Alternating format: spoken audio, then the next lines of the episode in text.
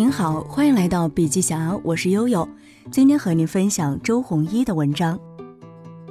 二月二十八号，三六零在上交所上市敲钟，A 股市场又将迎来新的优质企业。纵观三六零发展史，从零六年涉足安全领域，到零八年颠覆杀毒行业，再到一零年惊心动魄的三 Q 大战。继而从一一年登陆纽交所，到一六年完成私有化，再到今天 A 股上市，周鸿祎在不断的摸索当中，领导三六零颠覆了传统的互联网安全行业，也改变了中国互联网市场格局。三六零在 A 股上市，对于未来，周鸿祎充满了信心，因为三六零的着眼点是更远的未来。在二零一七年十大经济年度人物现场，周鸿祎提到。我在二零一七年做了两件重要的事：第一，三六零成为一家退市回来的公司；第二，网络安全已经跟国家、社会、国防基础设施，以至于每个人的人身安全、财产安全都紧密的连在一起。在这样一个大安全时代，三六零为整个国家、社会，以至于用户提供了一个全方位的安全服务。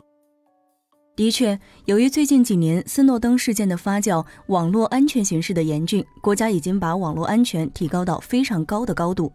三六零作为国内最大的安全公司，必须与国家利益保持一致。二零一八年，周鸿祎获得了计算机业内认为是行业最高荣誉 CCF 计算机企业家奖。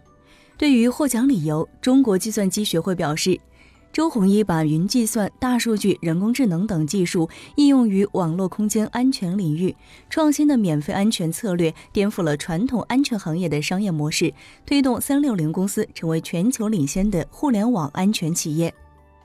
获得这个奖项，周鸿祎十分高兴。尽管我得过各种不同的奖，但是对于一个计算机专业的老程序员而言，今天这个来自计算机学会的奖对我来说意义重大。当人类科技文明发展的越来越强大，对于网络安全的需求也越来越高，而安全出身的三六零在人工智能时代将大有可为。在我们的世界中，科技已经如自然一样成为一股强大的力量，而我们将借助这种力量乘风破浪。凯文·凯利在《必然》中描述的场景，周鸿祎对此坚信不疑。千年之后，当历史学家回溯过往时，会认为第三个千禧年的开端是一个古老的绝妙时代。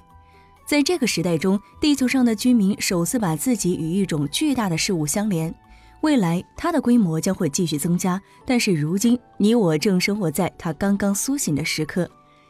一直被误解，一直勇往直前，断处即是起初，绝处方能逢生。在写《颠覆者》的过程当中，周鸿祎回顾了自己年轻时伴随着计算机年代的成长，回顾了自己贫穷的程序员生涯，也回顾了很多场经典的商战。这里有不堪回首的往事，也有克敌制胜的成功，有毫无情面的争吵，也有无可奈何的妥协。这个过程也记录着中国互联网从草莽、无序、充满了灰色地带和原罪，走向规范、真实、强大的亦步亦趋的成长。其实，很多今天让你顶礼膜拜的江湖大佬，其实当年创业时也会缺乏对市场的长期看法。只不过，很多时候人家成功之后不会写大意失荆州。而周鸿祎在做客互联网金融博物馆时表示，在颠覆者当中没有励志鸡汤，更多的是面临更大决策的时候，一个懵懂的年轻人怎么边错边试，边试边做，把真实的经历写出来。不是为了让八卦作者寻求素材，而是为了让大家看到，对于初创的创业者来说，都是摸着石头过河，一步步推演，而不是自己策划。在写这本书的过程中，我还回顾了很多商战帷幕渐渐展开又慢慢合上的过程。我很感慨，这就是互联网，是个外表娱乐、内里残酷的行业。它是哭着的喜剧，它是笑着的悲剧，是笑里藏刀，是血海深仇，是装疯卖傻，是撒泼卖萌。它兼具娱乐与血腥，它有侠客与英雄，它有颠覆和翻转，它有迟暮与重生，它有一切的人生如戏，它有所有的心脏骤停，它有生活里的每一幕剧情，它是这个时代的史诗。一本颠覆者半生故事，半部历史。周鸿祎的思考和洞见在这里毫无保留。相信在未来的中国互联网的发展中，三六零必定大有所为。